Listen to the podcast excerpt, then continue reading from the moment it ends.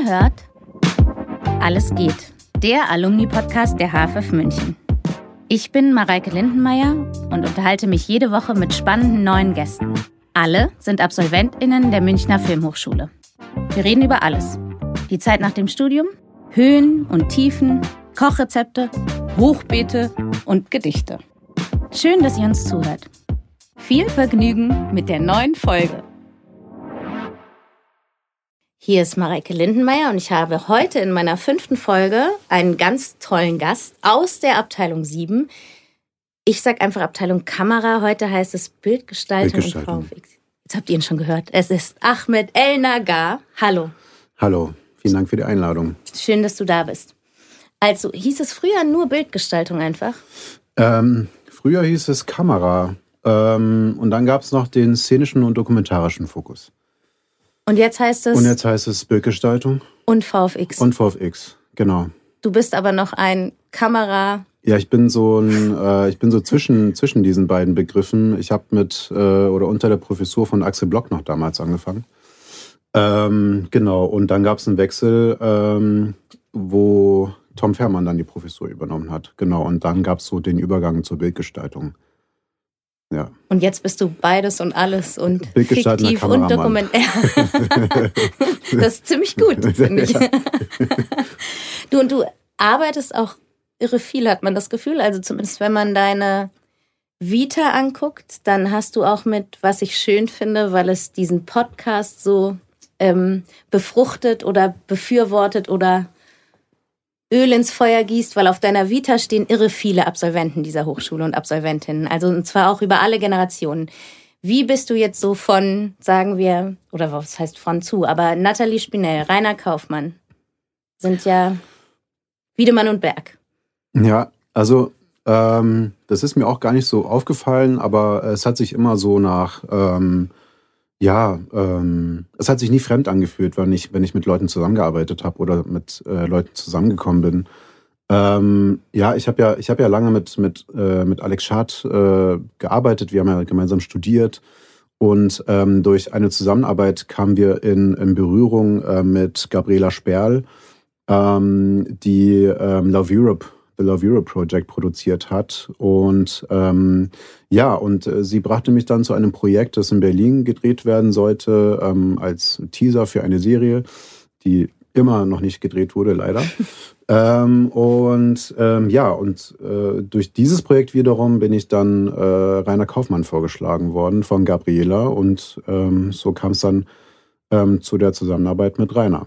Ah. Die sehr schön war, weil wir letztes Jahr nochmal zusammen gedreht haben. Ähm, und ja, es war, es ist immer wie Vater und Sohn mit, äh, mit Rainer. Ähm, und äh, ja, und mit Natalie bin ich ähm, ja auch durch die HFF-Bubble, sage ich mal, ähm, von Jenny Breuer empfohlen worden, weil sie im Projekt nicht übernehmen konnte. Ähm, ja, und ähm, durfte dann dieses Projekt mit Natalie machen. Die dritte Staffel Servus Baby ziemlich gut. Aber es bestätigt auch so ein bisschen, weil Steffi Kammermeier war ja schon hier, die du auch kennst. Ne? Aber ja, mittlerweile verwandt. Genau. also richtig gut kennst. Das ja. verraten wir vielleicht später, warum. Dazu später, genau. genau.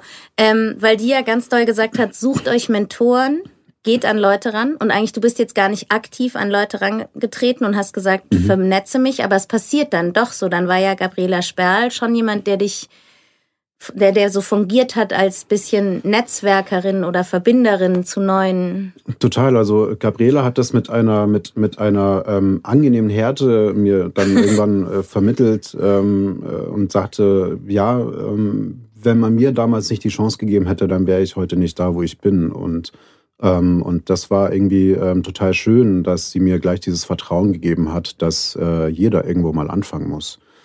Ähm, und ja, vielleicht kam das Vertrauen dadurch, dass ich ähm, hier ähm, studiert habe oder ähm, ja, vielleicht auch so ein bisschen äh, für die Arbeit, die ich mache. Ähm, aber ja, genau, ich glaube, das Vertrauen ist, ist, ist einfach da, wenn man äh, ja mit der HFF vernetzt ist.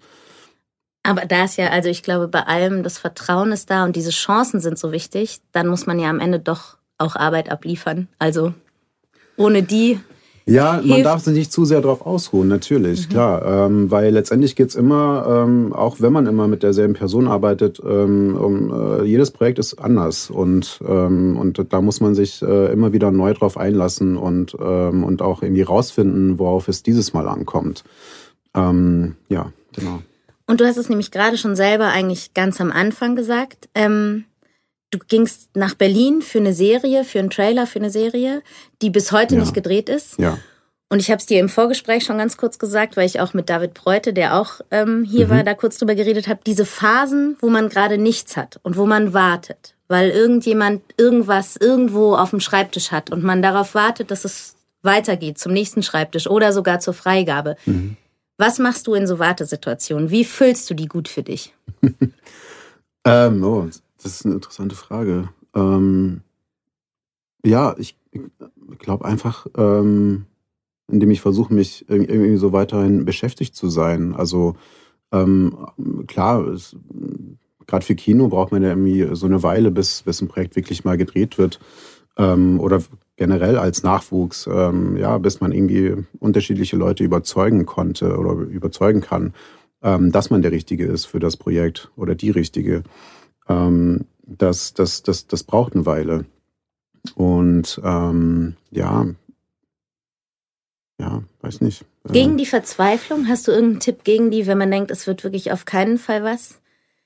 dass man so nicht aufgibt und weitermacht? Oder hattest du einfach, würdest du sagen, so weit war es jetzt zum Glück noch nie in deinem Leben, dass du dachtest, oh Gott, ich stecke fest und da steht nichts vor der Tür? Äh, ja, ähm, man versucht ja auch unterschiedliche Leute auch kennenzulernen oder immer mehr Leute kennenzulernen. Ähm, aber letztendlich sind es halt Leute, mit denen man irgendwie auch menschlich gut können möchte und auch muss, weil ähm, Arbeitszeit ist halt Lebenszeit und man arbeitet halt ja, mehrere Wochen und Monate an einem Projekt.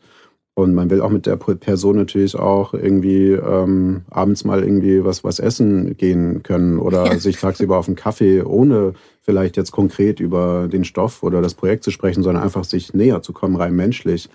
Ähm, weil in jeder kreativen Arbeit steckt auch viel Persönliches und je mehr man offenbart und sich von sich preisgibt, ähm, wenn man seine Grenzen kennt, wie, wie, wie viel man preisgeben äh, kann, ähm, dann ist es natürlich äh, auch umso besser fürs Projekt letztendlich und für die Zusammenarbeit und für die Teamfindung und äh, alle kreativen Prozesse, die stattfinden, um, um, um ein schönes Werk hinzulegen. Ich habe jetzt das Gefühl, was auch ein bisschen David geschuldet ist und ich vor, mir vorher gar nicht so klar war, dass du wirklich auch, ähm, also ich würde jetzt bös sagen, es gibt ja auch Kameraleute, die nehmen ein fertiges Drehbuch, setzen sich hin und machen nur, unbedingt in Anführungsstrichen, ja, mhm. die Bildgestaltung und die Lichtsetzung und denken, okay. Und ich habe das Gefühl, so wie David jetzt berichtet hat, dass du schon auch inhaltlich dich total gerne beteiligst und an Zusammenarbeiten interessiert bist, wo das eine Regie auch zulässt, dass du als mhm. Kameramann inhaltlich ja. Ja, also ich möchte, dass am Ende der Film funktioniert. Und ich möchte nicht, dass man am Ende sagt, ähm, geile Bilder. Ähm, unter Kollegen kann man drüber sprechen natürlich dann, ne? wenn man irgendwie Komplimente kriegt von, ja, äh, von, von den Kolleginnen und Kollegen ähm, hinter der Kamera. Aber ähm, letztendlich ähm, versucht man einen Film für den Laien zu machen. Und ähm, und für den Laien muss es funktionieren und äh, vielleicht sollte man auch als Laie erstmal gar nicht benennen können, warum der Film jetzt gut ist oder warum man jetzt so Fan von diesem Film ist, ähm, weil dann weiß man, man hat alles richtig gemacht, ja. Und zwar nicht nur irgendwie als äh, Drehbuchautor oder als Kamerafrau, Kameramann, sondern irgendwie als, als Team. Und, ähm, und das finde ich irgendwie total wichtig, wenn man ja so ein Drehbuch bekommt, ähm, ich brauche sehr lange zum Lesen tatsächlich. Also ich, ähm, ich glaube, es gibt niemanden auf der Welt, der so lange braucht, um ein Drehbuch zu lesen, so wie mich. Aber ähm, es liegt auch einfach daran, dass ich, ähm, ich brauche, glaube ich, zwei Tage, um einen, einen 90 Minuten zu lesen. So. Aber ähm, weil das erste Lesen vielleicht auch so entscheidend ist, oder? Ich denke zu viel nach beim ersten Lesen, deswegen gibt es bei mir kein erstes Lesen. Bei mir ist das gleich das zweite und das dritte Lesen mhm. in einem Rutsch, in einem, äh, in einem Durchgang. Ähm, ich fange an zu lesen und sobald ich, also es gibt Bücher natürlich, die lese ich einmal durch, weil dann weiß ich, okay, es ist alles klar für mich. Äh, klar muss man nochmal irgendwie ins Detail gehen und über die Auflösung sprechen, aber ähm, ich verstehe die Geschichte, ich glaube den Figuren und es gibt irgendwie nichts, worüber ich stolper und wenn ich über etwas stolper, dann will ich rausfinden, was es ist. Und dann lese ich halt mehrmals drüber, ähm, über die Stelle oder nochmal die Seiten, dann gehe ich nochmal fünf Seiten zurück und lese nochmal. Und ähm, bevor ich weiterlese oder die Geschichte erstmal zu Ende lese. Ähm, also es heißt ja immer so schön, ich brauche erstmal irgendwie ein Gefühl für die Geschichte. Deswegen lese ich mir erstmal das Buch durch, um zu sagen oder um sagen zu können, äh, mir gefällt das und mir gefällt es nicht. Weil erstmal will ich, dass es funktioniert. Mhm. Und, ähm, ähm, und es gibt immer Sachen, wo man äh, erstmal nicht weiß, wie man sie lösen kann oder die in der Geschichte nicht funktionieren. Ja? Ob es eine Figur ist oder irgendeine Motivation die fehlt, ähm, ja, oder Szenen, die irgendwie sich hm, doppelt anfühlen oder so. Also äh, mir geht's äh, um eine Stimmung, ja. Also ich mhm. brauche einfach eine Stimmung und ich äh, muss irgendwie, bevor ich ähm, weiß, ob ich einen Film mache oder nicht, und das ist ja bisher bei mir leider nie so die, äh, gab es halt nie die große Auswahl, zu sagen, nee, ich mache das nicht, weil ich habe ein besseres Projekt. Ähm, das heißt, gezwungenermaßen will ich, dass, es ein, dass der Film funktioniert. Ähm, so, aber ähm, ja, ich, ich, ich brauche einfach extrem lange und ich fange auch an, schon irgendwie Moods zu suchen und, äh, und gehe auf irgendwelche Seiten und suche mir Beispiele, die ich aber erstmal für mich behalte, weil ich mhm. muss erstmal für mich sortieren, was ich da jetzt eigentlich weitergeben möchte an die Regie. Ähm, und ja, und wenn ich irgendwie was hinterfrage, dann mache ich auch mal komische Vorschläge und, ähm, und ähm, ja, manchmal sind sie gut, manchmal nicht. Also meistens sind sie schlecht, aber ähm, das wenn sie gut ich, da sind, dann stellst weiß man... du dein Licht unter, der, unter den Scheffel, weil da habe ich anderes gehört, dass sie vorschlägt. Aber ich muss noch einmal noch zurückgreifen, weil du mhm. hast gesagt, du findest, man macht die Filme auch für den Laien oder für den Laien. Mhm. Und das finde ich einen ganz entscheidenden Satz, weil findest du, geile Bilder ist ein Kompliment oder ist ein, kann ein Kompliment sein, oder? Kann aber auch eine leere Hülse sein?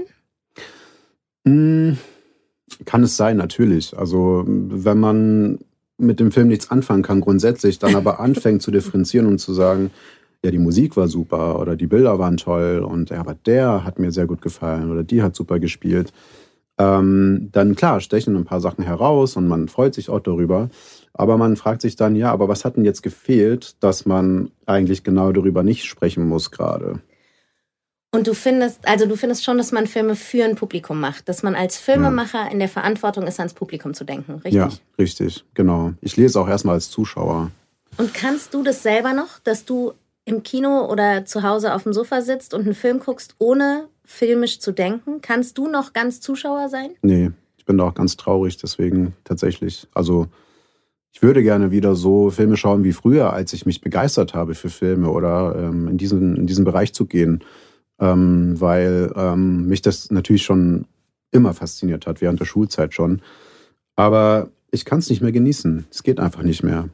Weil also es ist, es ist nur noch selten, dass ich sage, ja, und ähm, weil, weil man eben jetzt differenzieren kann. Man hat jetzt irgendwie gelernt, wie was zustande kommt, die Szene oder der Film jetzt gut ist, weil die Kamera toll ist oder der Schnitt oder was vielleicht die Inszenierung, was der richtige Einsatz von Musik oder irgendwelchen Sounds. Also äh, man ist ja an so vielen Prozessen beteiligt als, als Macher und als Macherin, weil, ähm, ja, weil man natürlich wissen muss, was man selber leisten kann in, der, in dem Moment. Man kann sich zurücknehmen als äh, Bildgestalter, weil ähm, wenn man irgendwie rausfindet, gerade ja, der Regisseur will in dem Moment eher auf der Tonebene ein bisschen was machen oder so. Ja, deswegen muss die Kamera sich zurücknehmen. Ja? Also es ist immer eine Frage der Erwartung und ähm, und der Wünsche auch, ne? Und also ja und der Vision auch von von ja. bestimmten Szenen oder ja oder von Film ja. oder Regisseure. Ja.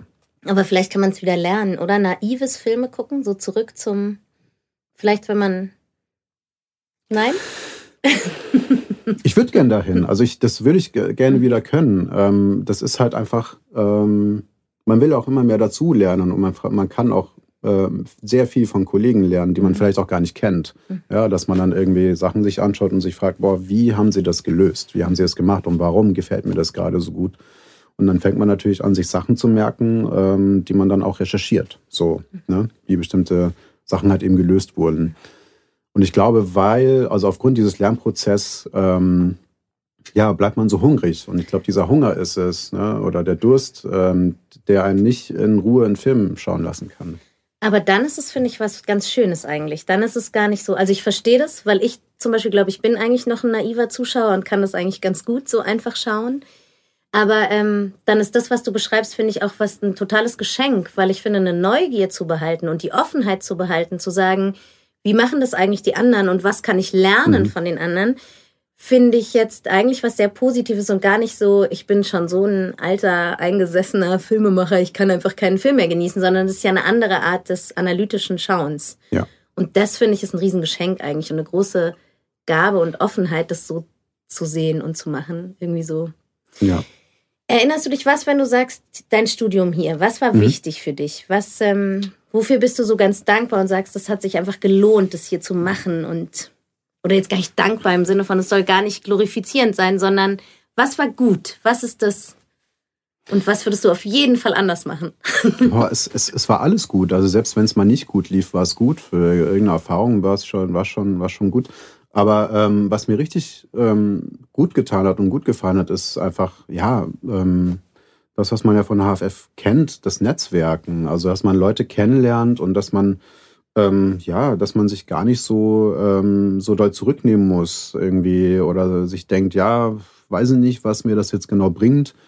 Wenn ich den jetzt kennenlerne, ich weiß ja schon, äh, ich weiß ja schon, was er macht und es gefällt mir irgendwie gar nicht so. Es kann ja immer was Neues entstehen. Und, ähm, und ich glaube, dieses Netzwerken und Leute kennenlernen, aber auch gleichzeitig, ich werde auch immer gefragt äh, von, von Kollegen am Set, ja, wo, wofür braucht man so ein HFF-Studium? So. Und dann habe ich gesagt, ja, ähm, eigentlich, also wenn man Filme macht oder Filme machen möchte, dann weiß man in dem Moment, wo man sie macht, dass sie hier erstmal gut aufgehoben sind, dass die Filme auf jeden Fall gesehen werden, auch wenn es nur das Team ist, weil ähm, und man muss dafür nichts bezahlen. Also es ist, man muss sich dafür nur irgendwie ähm, rechtfertigen und argumentieren, wofür man das Geld braucht. Aber ähm, es ist anders als irgendwie ein Independent-Filmemacher, äh, der ähm, irgendwie ja aus eigener Tasche zahlen muss oder so. Das ist ähm, natürlich ein, sehr entscheidender Punkt, weil ähm, davon hängt erstmal weniger ab und davon äh, kann man äh, als Kreativer auch wirklich profitieren, indem man sagt, ich bin jetzt, mein Leben hängt jetzt nicht von diesem Film ab, aber dafür irgendwie meine Kreativität und, ähm, und meine Karriere. Ähm, und da, dafür bin ich sehr, sehr dankbar. Also, dass es immer einen finanziellen Support gab, neben natürlich den tollen Professoren, die ähm, und Professorinnen, die uns so viel mitgegeben haben. Also ähm, alleine, was ich niemals gedacht hätte, ähm, ich aber sehr dankbar finde im Nachhinein, ist äh, über Filmgeschichte auch zu lernen. Ja, bei Michaela Krützen das, war, das war einfach toll, weil man lernt eben nicht nur reine Fakten und Daten, sondern wirklich, ähm, was in der Zeit passiert ist und was in 100 Jahre Filmgeschichte überhaupt so los war. Und man lernt auch viel über seinen eigenen Beruf, den man dann später ausübt.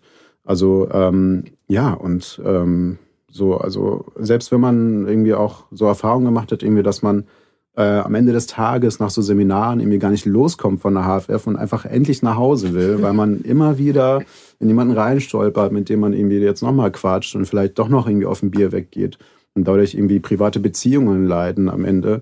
Ähm, es, ist, es ist erstmal natürlich ähm, ein Leidensprozess, aber ähm, ähm dadurch weiß man, ähm, ja, von wem man irgendwie unterstützt wird, wer, wer den Job versteht und wer nicht. Ja. Ja, ich glaube auch, ich habe das Gefühl, ähm, dass natürlich diese Zeiten, die vielleicht nicht so gut sind an der Uni oder wo man zweifelt oder wo man denkt, ich muss jetzt auch mal hier raus und so, ähm, dass die ja auch wichtig sind, aber man vielleicht auch erst in der Nachschau so sagen kann, gut, dass es die gab. Und in diesem Moment mhm. fühlen die sich natürlich ziemlich schwer und schlecht an. Mhm. Aber im Endeffekt habe ich das Gefühl, alle sagen nachher, es war auch gut, dass es sie gab und ja. dass der Film nicht funktioniert hat und dass ich plötzlich gemerkt habe, oh, ich muss doch Komödien machen, ich kann gar kein Drama mhm. oder so. Und dass diese ganzen Sachen hier natürlich einen geschützten Raum haben, ist ähm, ja genau viel wert. Der ne? geschützte ne? Raum ist es, ja. Ich frage mich, weil ähm, machst du Dinge, die nichts mit Film zu tun haben in deinem Leben? Machst du, gehst du in die Berge, angelst du, kochst du oder gibt es was, wo du sagst, ich schalte auch meinen Kopf so ab und mache so was ganz. Ähm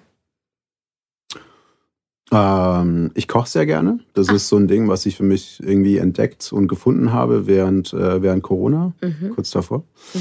Ähm, ja, ich koche einfach gerne. Ich suche mir gerne Rezepte aus. Ich äh, gehe super ungern einkaufen. Ich hasse einkaufen. ähm, aber ich habe gerne am Ende alles, was ich so brauche zum Kochen zu Hause. Und kochst du total genau nach Rezept oder denkst du dir auch Sachen aus? Oder bist du eher, du machst genau, wenn da steht fünf Rosinen, dann nimmst du auch fünf Rosinen? Nee, das mache ich dann nach meinem eigenen Geschmack natürlich. Und was für Sachen? Also ich koche nach Rezept, aber ja. die suche ich mir auch raus. Ich brauche die. Ähm, aber ja, ich mache das so zwei, drei Mal das Rezept, wenn es mir gut gefällt natürlich und den anderen auch, für die ich es koche. ähm, ähm, und, und dann irgendwann habe ich dann so ein Drive. Aber ähm, ich, manchmal lasse ich Sachen weg, ich füge aber neue Sachen hinzu oder mache mehr oder weniger. Das ist äh, einfach so nach, nach Lust und Laune. Und hast du, also wir haben wirklich so richtig Kochbücher noch zu Hause. Mhm. Die durch, hast du auch Kochbücher oder bist du im nee, Internet? Nee, ah. ich bin total digital. Total hab, digital. Ja, ich habe meine Apps die eine mittlerweile. Ich habe sehr viel ausprobiert, aber ich habe jetzt die eine, mit der ich. Wir machen auf bin. keinen Fall Werbung an dieser Stelle. Werbung, aber ich bezahle Geld für diese App. So viel kann ich sagen. Okay. und kann man da selber auch äh, Rezepte hochstellen und sich so bewerten gegenseitig? Ah, das habe ich gar nicht rausgefunden. Man kann mal auf jeden Fall Vorschläge machen, was man verbessern kann an diesem Rezept. Und das wird dann auch geändert, wenn es ein guter Vorschlag ist. also es wird so in der Gemeinschaft, in der Community so bewertet, guter Vorschlag, schlechter Vorschlag, fünf Ja, oder dieser Arbeitsschritt ist irgendwie überflüssig oder ich verstehe jetzt nicht, warum ich diesen Schritt in der Pfanne mache und den anderen im Ofen kann man nicht alles gleich im Ofen machen und so und dann ändern die das. Also es ist so, ah. ja, so ein bisschen wie Filme machen. Ja, das, vielleicht ist es wirklich ein bisschen so, oder? Ja, vielleicht. Und es gibt so, es ist ganz lustig, weil ich bin ähm, relativ neu Fan von Kochsendungen geworden und ich bin gar nicht, ich bin so eine sehr klassische Köchin. Eigentlich lustig, dass wir jetzt so Welche? viel über das Kochen reden. Ähm, Mission, äh, Kid, Mission Impossible, sage ich schon. Kitchen Impossible. Super. Mhm. Ich weiß nicht warum, aber ich finde, es zieht einen so und da begeistert mich schon dieses Wissen über so, und das finde ich hat schon was mit Film zu tun, weißt du, bisschen ja. mit so, welche Lampe stelle ich wohin und welche, mhm. wie kann ich schmecken, welches, weiß ich nicht, welches mhm. Pfefferkraut da jetzt drin ist. Das finde ich so verrückt und es toll. Ist, das ist genial.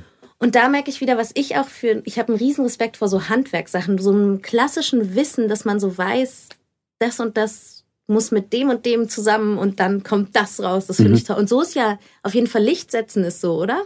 Bisschen. Ja, ja, klar. Also ähm, das, hier werden ja auch Seminare gehalten, so wo man sich Bilder anschaut und dann überlegen muss, wo steht die Lampe und was hat sie gemacht. Das ist also, eins meiner Lieb. Heißt, ist das nicht das Lichtseminar? Das ist das Lichtseminar. Ich liebe genau. das Lichtseminar. Ich bin ein großer Fan. Dieses Seminar muss unbedingt bestehen bleiben, weil ich finde, es ist ja, weil es eines der wenigen Seminare, wo sich die Studierenden so mit ganz klassischem und künstlerischem Lichtsetzen auseinandersetzen. Jetzt zumindest auf der Regieseite. Ich ja. weiß, ihr macht das bestimmt natürlich viel mehr. Ja.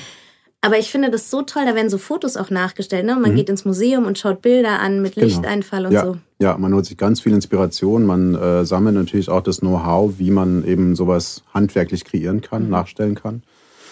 Ähm, ja, ist toll. Also ich hatte, ich hatte es jetzt nicht in diesem kompletten Umfang, mhm. ähm, aber äh, doch. Ich glaube, dass das ein, vielleicht ist das ein Seminar, das die Kameraabteilung für die Regieabteilung macht. Dieses, was ich jetzt meine, Stimmt. mit dem, die, das ist so, da wird ein Foto oder ein Filmstill nachgestellt, mhm. wirklich. Mhm. Und ähm, genau, ich bin ein großer Fan von diesem Seminar. Ja, es ist super. Aber das finde ich spannend. Wenn ich dich jetzt morgen anrufen würde und sagen würde, Ahmed, unterrichte an der Hochschule, ja. was würdest du unterrichten? Egal für welche Abteilung, ähm, Vielleicht was also erstmal, ich würde sehr gerne tatsächlich unterrichten. ähm, ich weiß nicht, ob ich es äh, kann, aber ich habe irgendwie einfach Lust auf Austausch, weil man irgendwann so mit sich selber und mit den eigenen Projekten beschäftigt ist, dass man das so ein bisschen aus den Augen verliert, was andere eigentlich so machen und was äh, der Nachwuchs auch so mit sich bringt, ne? mit irgendwie allein schon mit Sehgewohnheiten. Ähm, aber wenn du mich fragen würdest, was würde ich unterrichten, wenn es morgen wäre, ähm, ich glaube Auflösung. Mhm. Ich glaube Auflösung. Ich würde, glaube ich, ähm, es war so ein Projekt mit, äh, mit äh, Joe Heim. Das fand ich super. Der hat uns einfach so eine DIN A4-Seite oder eine Szene mitgebracht von dem Film, den er gedreht hat und hat äh, uns eine Auflösungsaufgabe gegeben. So, wie würdet ihr das jetzt machen? Mhm. So, das war mit, den, mit der Regie und mit der Kameraabteilung zusammen. Ähm, ja, und da kamen die wildesten Sachen raus und am Ende, ja, ähm, auch ein Joe Heim äh, löst das natürlich alles anders. Ich glaube, es war bei der einen Szene irgendwie so ein Tatort. Ähm, und wenn man weiß, wie schnell man da sein muss, dann müssen auch schnelle Lösungen daher. Aber ähm, als Studenten, die dann äh, da sitzen und sich ewig Zeit haben, sich zu überlegen, wie man das lösen kann, was natürlich ein Privileg ist. Man braucht die Zeit, um erstmal rauszufinden, was man da erzählen möchte. Und ähm, das, aber das würde ich, das würde ich gerne machen, ja. Mhm. ja. Ich weiß nicht, ob es von eigenen Filmen wäre oder von anderen. Ja, vielleicht erstmal von anderen Filmen. Aber ähm, Auflösung. Einfach eine Szene mitbringen und einfach äh, schauen, wie alle so das auflösen würden. Ja. Ich glaube, du würdest auf jeden Fall einen Nerv treffen. Wir hatten gerade ein Seminar, wo es ganz viel eigentlich um Schauspielführung ging und aber ganz viel immer wieder Auflösungsfragen aufgetaucht sind. Mhm. Also ja, mhm. das ist. Und wenn du jetzt morgen ähm, wenn du dir einen Film, nicht morgen eigentlich, aber einen Film wünschen könntest, auf was hättest du richtig Lust, wenn du so sagst, ich, alle Kosten wären egal und du hättest Lust, das zu drehen und zu gestalten? Ich erlebe gerade irgendwie so ein, so ein Phänomen, was meine Eltern mir irgendwie schon vor langer Zeit prophezeit haben, wo ich mich darüber aufgeregt habe, dass sie es prophezeien. Nämlich, dass mich irgendwann die eigene Kultur nochmal einholen wird. Und dass man sich irgendwann, wenn man dann zum Leben gefunden hat und mit zwei Beinen im Leben steht. Und uralt oder zumindest ist. mit einem Bein und uralt ist, dass man irgendwann zu seinen Wurzeln zurückkehrt, auch wenn es nur emotional ist. Und ähm, ich weiß nicht, ob ich soweit bin, aber ich beschäftige mich schon immer mehr natürlich mit der eigenen Kultur. Ähm, ja, muss man auch zwangsläufig, gerade in der heutigen Gesellschaft. Ähm, und deswegen wird mich ein Projekt äh, irgendwie über den Nahen Osten oder im Nahen Osten interessieren, wirklich Geschichten, die meine Familie selber erfahren hat und erfahren musste. Ähm, Krieg, aber jetzt kein Kriegsfilm. Also einfach, ähm, was passiert mit Menschen, die flüchten müssen. So, das wäre das wär so ein Film, der mich interessieren würde. Sind Ob, deine ein, Eltern geflüchtet? Ja, genau. Meine Eltern sind äh, geflüchtete Palästinenser, also mein Vater schon in der voriger, in voriger Generation und meine Mutter ähm, eben eine Generation später und ähm, äh, oder zu einem späteren Zeitpunkt. Ähm, genau, geflüchtet aus Palästina, genau. Also völlig unabhängig voneinander und dann aber hier in Deutschland getroffen, mhm. als beide Geflüchtete mit geflüchteter Geschichte. Ja, genau. Die haben sich in Kairo kennengelernt und äh, wo ich geboren und aufgewachsen bin und ja, und irgendwann sind wir halt hier rüber, ja, für eine bessere Zukunft. Und warum sagst du es? Du hast gerade gesagt, es ärgert dich, dass deine Eltern es prophezeit haben? Oder? Ja, weil sie recht hatten. Das ist doch interessant. Warum? Ich finde, das ist so ein spannendes Thema, dass es so diesen Moment gibt, wo man merkt, es wurde mir immer gesagt und jetzt muss ich zugeben. Mhm. Ähm, ich bin gespannt, ob es uns gelingt, als Eltern es anders zu machen. Mhm. und dann frage ich mich wieder, ob es nicht auch was Schönes ist, weil man so ein irgendwie finde ich, hat es ja auch was total Versöhnliches, dass Eltern doch recht hatten und doch in manchen Dingen einfach wissen, wie die Welt funktioniert. Es ist unangenehm manchmal sogar. Es ist sogar ein bisschen unheimlich, wenn man, also man wehrt sich ja gegen bestimmte Verhaltensweisen des Vaters zum Beispiel, wenn man sagt, na, das werde ich besser machen, wenn ich selber Vater bin. Aber eigentlich, man macht es vielleicht ein bisschen besser, aber man versteht auch, warum die sich so verhalten haben, ja. Mhm. Als Eltern oder als Vater oder als Mutter.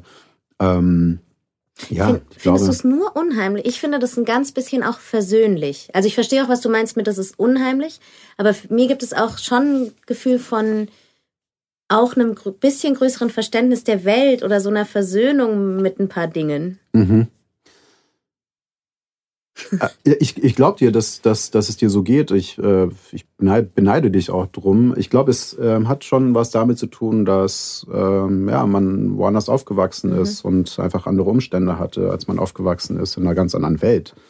Ähm, und, ähm, du ja, meinst aber jetzt diese, Kairo und nicht eine ganz andere genau. Welt jetzt rein vom, ja. Genau, genau. Ja. Kairo, natürlich die auch so ein Stück weit oder Anfangszeit so Palästina. Ähm, und, und jetzt hier im Westen. Und ähm, äh, das ist natürlich schon eine ganz andere Welt, ähm, in der wir aufwachsen, ich und meine Brüder natürlich auch oder mhm. andere Leute aus meiner Generation, die genau diesen Generations- und aber auch ähm, Migrationskonflikt irgendwie erleben. Und das meinst du auch mit einem Kriegsfilm, aber kein Kriegsfilm, sondern eher was ist heute noch die Folge dieses Krieges, der sozusagen jetzt hierzu geführt hat? Meintest du das mit? Ja, also ja, ähm, wie es, ja, also ich meine, das, das, was damals äh, passiert ist oder schon immer passiert ist, wenn äh, in irgendeinem Land Krieg war, dass Leute geflüchtet sind, wie es den Leuten geht. Ja? Also wir leben es ja heute mit der Ukraine leider, ähm, äh, Palästina immer noch, ähm, Syrien, ja, ähm, ganz, ganz viele andere Länder. Ähm, und ähm, deswegen, ähm, ich, es geht nicht darum, um die Veranschaulichung von Krieg oder wie brutal es ist, sondern ähm, genau eben, ja, was du schon sagst, welche Konsequenzen die, die, die Menschen dann davon haben. Ne? Dass sie woanders ähm, einfach flüchten, äh, und eine fremde Sprache erstmal lernen müssen, um, um irgendwie mit dem Papierkram zurechtzukommen, gerade in Deutschland. Ich komme ähm, nicht mit dem Papierkram zurecht. Ja, also. ich, ich auch nicht. Und ich, ich, ich kann besser Deutsch als, als meine Eltern. Aber ähm, ja, das ist schon eine Herausforderung. Ja? Und dann auch noch mit den eigenen Kindern irgendwie herzukommen und äh, mit dem Wissen, dass, dass die, ja, dass das Aufwachsen einfach ähm, hier anders sein wird als für die damals woanders. Ja. Bist du noch manchmal in Kairo? Ja. Ähm, ich war eine lange Zeit gar nicht. Ich, hab, äh, ich war tatsächlich elf Jahre lang gar nicht in Kairo. Mhm. Ähm, das hat einfach äh, angefangen, als ich äh, nach München gezogen bin für die Ausbildung. Die habe ich dann 2010 äh, angefangen. Ähm, und da war ich das letzte Mal in Kairo und dann wieder 2021. Also elf Jahre lang. Habe ich es richtig gerechnet? Ja. Ja, doch. Gott doch. sei Dank. Okay, ja. nee, dann ähm, ist manchmal peinlich, weil ich hatte Mathe-LK, deswegen. Oh, ich auch, ähm, aber ich. das ist verjährt es, mit dem. Es war Schule. Es ist ja. Okay. Es auch schon, ja, verjährt. Das ist lange her. Nein, aber ähm, ja, es ist äh, elf Jahre her und äh, ich habe auch die Leute seitdem gar nicht gesehen. Ja, meine Oma, ich habe nur noch die eine Oma äh, in Kairo. Ähm, ja, ein paar sind wir auch schon ausgewandert nach Amerika, aber meine Cousins, äh, Cousinen, äh, die Familie, so mit der ich aufgewachsen bin, die habe ich elf Jahre lang gar nicht gesehen. Und auch der Kontakt war jetzt aber auch nicht so ähm, so stark, dass, dass, dass es irgendwie okay war. Ich glaube, gerade deswegen war es mhm. irgendwie nicht so schlimm, weil man halt eben nicht so viel Kontakt hatte. Es kam ja noch der arabische Frühling, auch in mhm. Ägypten und so. Also es gab, gab schon viele Gründe und äh, ähm, warum, warum das äh, so nie zustande kam. So, genau. Und das war schön. Das war schön, weil ich dachte, ich habe Arabisch verlernt. Das äh, habe ich auch, aber nur, wenn ich in Deutschland bin. Also es ist, wenn ich dort bin, äh, nach ein paar Stunden klickt's wieder und dann habe ich, äh, bin ich wieder voll drin. Und, ähm, und diese Angst und diesen Druck, den man davor hat, ja, dass man irgendwie dort ankommt und mit den Leuten irgendwie sprechen muss, ja. Ich bin auch mit meiner, mit meiner Frau, die ich hier an der HFF kennengelernt habe, ähm, äh, hingeflogen bin, ähm, war es so, okay, ich muss nicht nur für mich selber sorgen, also, ne, sondern jetzt irgendwie gucken, dass sie sich auch wohlfühlt. Mhm. Ähm, und am Ende hat sie sich, glaube ich, wohler gefühlt als ich, so, weil äh, sie konnte einfach losreden und ich habe es mhm. halt übersetzt und äh, da musste ich das zurück übersetzen. Das war irgendwie alles wie so, ähm, ja, mit so einer Latenz immer so, ne. Ähm, hat irgendwie einen Witz erzählt, dann musste ich den erstmal übersetzen und dann wurde erst gelacht. Also es war irgendwie äh, sehr lustig und es hat gut getan. Ja. Oh Gott, und Witze übersetzen ist nicht so einfach, oder? Weil Witze sind ja ganz oft auch sehr an Kulturkreise gebunden, oder? Sind ja, so ja, aber es, also jetzt, es war auch mehr so Situationskomik. Okay, es ja, war genau, es waren keine Witze. Ich habe jetzt keine, nee, ich habe keine Witze übersetzt. Ja, ich glaube, da hätte niemand gelacht. Also egal in welche Richtung der Witz gegangen wäre. Ja. Und sag, bist du der einzige Filmemacher in deiner Familie? Also jetzt in deiner, aus ja. deiner, und ähm, finden die das komisch oder finden die das ähm, also mein Papa war schon immer so ein äh, Kinogänger, ja, so ein ja, leidenschaftlicher. Der hat sich äh, nach Erzählungen immer ins Kino reingeschlichen, weil der Hintereingang vom Kino irgendein Kiosk war oder sowas in die Richtung und hat sich dann da reingeschlichen. Ähm, deswegen hat er es immer geliebt, Filme zu schauen. Er versteht auch Filme, wenn er Filme schaut, auch he heute noch natürlich und versteht auch Symbolik und so abgefahrene Sachen, die ich äh, selber erstmal gar nicht sehe, weil ich Filme nicht mehr so naiv schauen kann. Ähm, ähm, äh, ja, und äh, also das habe ich erst im Nachhinein erfahren. Also das, das kam gar nicht so daher. Ähm, aber ich bin der Einzige in, mhm. in, einer, in einer Firma. Also es gibt noch andere, aber mit denen habe ich keinen Kontakt. Und ich meine, die Familie ist eh so riesig mhm. bei uns. Jeder hat irgendwie fünf Geschwister und, äh, und sechs Kinder und man verliert irgendwann den Überblick. Also irgendwo in, in entfernter Verwandtschaft gibt es noch Filmemacher. Ähm, auch ein Cousin von mir hat übrigens hier auch Produktion studiert. Ah. Ähm, ja, der Marius Elail. Ach, lustig. Der, der, hat doch wiederum wieder David Breutes. Nee, warte mal, der hat von Pauline Rönneberg nämlich ähm, früher oder später, oder? Ja. Oder ja. macht er. Doch, früher oder später hat er, glaube ich, produziert. Jetzt, äh, Wie ich lustig. Ich jetzt zurückhalten. ja, weil ich habe seinen Nachnamen gelesen, glaube ich, in der ersten ja. Woche Seminar und dachte mir so, ja, was ist ja so. Und dann habe ich gefragt, ob es irgendwie Marius gibt in unserer Familie. Und ich so, ja, ja, die haben wir auch vor Ewigkeiten versucht, besucht in, in Saarland und so. Und äh, ja, und irgendwie ist sein Opa der Cousin von meiner Oma oder so. Also, und ihr habt also, euch hier wieder getroffen? Und wir haben uns hier wieder getroffen, über 20 Jahre später. Okay, das ist total verrückt. Ja. Aber auch ziemlich gut. Aber so geht es mir immer mit dieser Familie. Also es, ist so, es hört nie auf. Das, das kann ich mir überhaupt nicht vorstellen. So viele, ich bin Einzelkind, ich arme. Nein, aber so große. Ich habe versucht, einen Stammbaum zu machen, übrigens, von meinem Papa zum Geburtstag. Da arbeite ich schon seit Jahren dran und ich komme einfach nicht weiter, weil ähm, das darf jetzt sein Papa nicht hören, die Folge, oder? Dann. Ähm, Nein, okay. ich glaube, er weiß davon, okay. aber er weiß nicht, dass er es kriegt. Jetzt schon. Nein, ähm, und äh, ja, irgendwie äh, natürlich sind auch äh, haben sich äh, viele verheiratet, die miteinander verwandt sind und das gibt irgendwie unglaubliche Knoten in diesem Stammbaum, weil eigentlich ist man verwandt und, ein, und andererseits sind die irgendwie verheiratet und so und dann hat mein Onkel ähm, seine ähm, die äh, jetzt muss ich also die die die die Schwägerin von seinem Onkel geheiratet, die gleichzeitig die Cousine ist von irgendwer anders und äh, ich, also, ich brauche immer so ein Jahr, bis ich wieder damit anfange, um Energie zu sammeln. Und, ja, Vielleicht genau. gibt es irgendeine KI inzwischen dafür, oder? Die ich deine, hoffe. es gibt bestimmt auch irgendeine so Internetseite, wo man ja. so. Chat-GPT oder ja. so, der ist, was einfach alles für mich löst, die ganzen Knoten. Aber das ist doch, ähm, gehst du manchmal mit deinem Vater ins Kino? Oder nee. hat er dich jetzt, der hat er sich über aus meiner Haut gefreut? Ähm, der hat sich gefreut. Ich weiß nicht, ob er den Film gesehen hat. Ach so. Ähm, äh, ja, also es ist ja, äh, der Film hatte, glaube ich, 54 Kopien und lief auch gar nicht bei denen in der Stadt, sondern die hätten dafür irgendwo anders hinfahren müssen. Das ist äh, trotzdem eine schlechte Ausrede. Die hätten ihn trotzdem ja gucken können. Aber ähm, vielleicht warten die auch, bis er in der Mediathek ist oder so. Aber ähm, meine Brüder haben ihn gesehen, ähm, und, äh, aber meine Eltern nicht. So, okay, genau. ich dachte jetzt, dass du natürlich mit, Entschuldigung, es war der falsche. Nein, überhaupt nicht. Nein, Quatsch. Gut. Nein, nein. Weil nee. das ja schon, das ist eigentlich ein großer Kinofilm und. Ich bin sehr stolz, dass ich ihn machen durfte und, und sehr froh darüber. Und äh, es war ja das Debüt von mir und Alex so. Wir haben ja hier studiert zusammen und sind einen sehr langen Weg gegangen und äh, konnten irgendwann dieses Ding machen. Und, äh, das hatte echt einen langen, das war Alex Abschluss auch, ne? Hier, Alex genau. Abschluss Drehbuch, genau. Mhm, genau. Ähm, ja, und seitdem, ich glaube 2018 oder 19, ja. 18 hat er, glaube ich, das Buch, die erste Fassung fertig gehabt und seitdem in die Finanzierung. Und wir haben 2021 gedreht. Mhm. Kann schon lange dauern. Drei Jahre. Ist okay. Ist aber okay. die fühlen sich, oder? Doch, ja, Doch, drei schon. Jahre. Haben sich länger angefühlt. Also mhm. bis wirklich, bis zur Premiere waren es irgendwie über fünf Jahre oder so. Mhm. Am Ende. Und dann aber gleich Venedig und so, ne? Schon mhm. auch schön. Genau. Also dich haben Filme ja auch schon an gute Orte geführt jetzt in deinem Leben, ne? Ja. ja. Guck mal, wir reden schon ganz lange. Ich, das ist gut, weil ich kriege immer ganz sympathische Zeichen von nebenan. Ich habe eine wichtige letzte Frage an dich. Ja. Ähm, und zwar, wenn du im Oktober hier anfangen würdest zu studieren nochmal. Ja.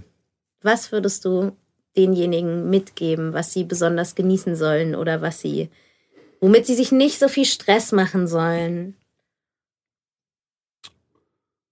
Ähm, ja, also immer ich glaube, es ist alles, was alle sagen. Einfach offen und neugierig bleiben, aber ähm, ich glaube, ähm, nie wirklich Angst haben, ähm, die falschen Entscheidungen zu treffen, weil ähm, jede Entscheidung ist äh, gut erstmal. Also ich glaube, man muss sich äh, einfach immer entscheiden.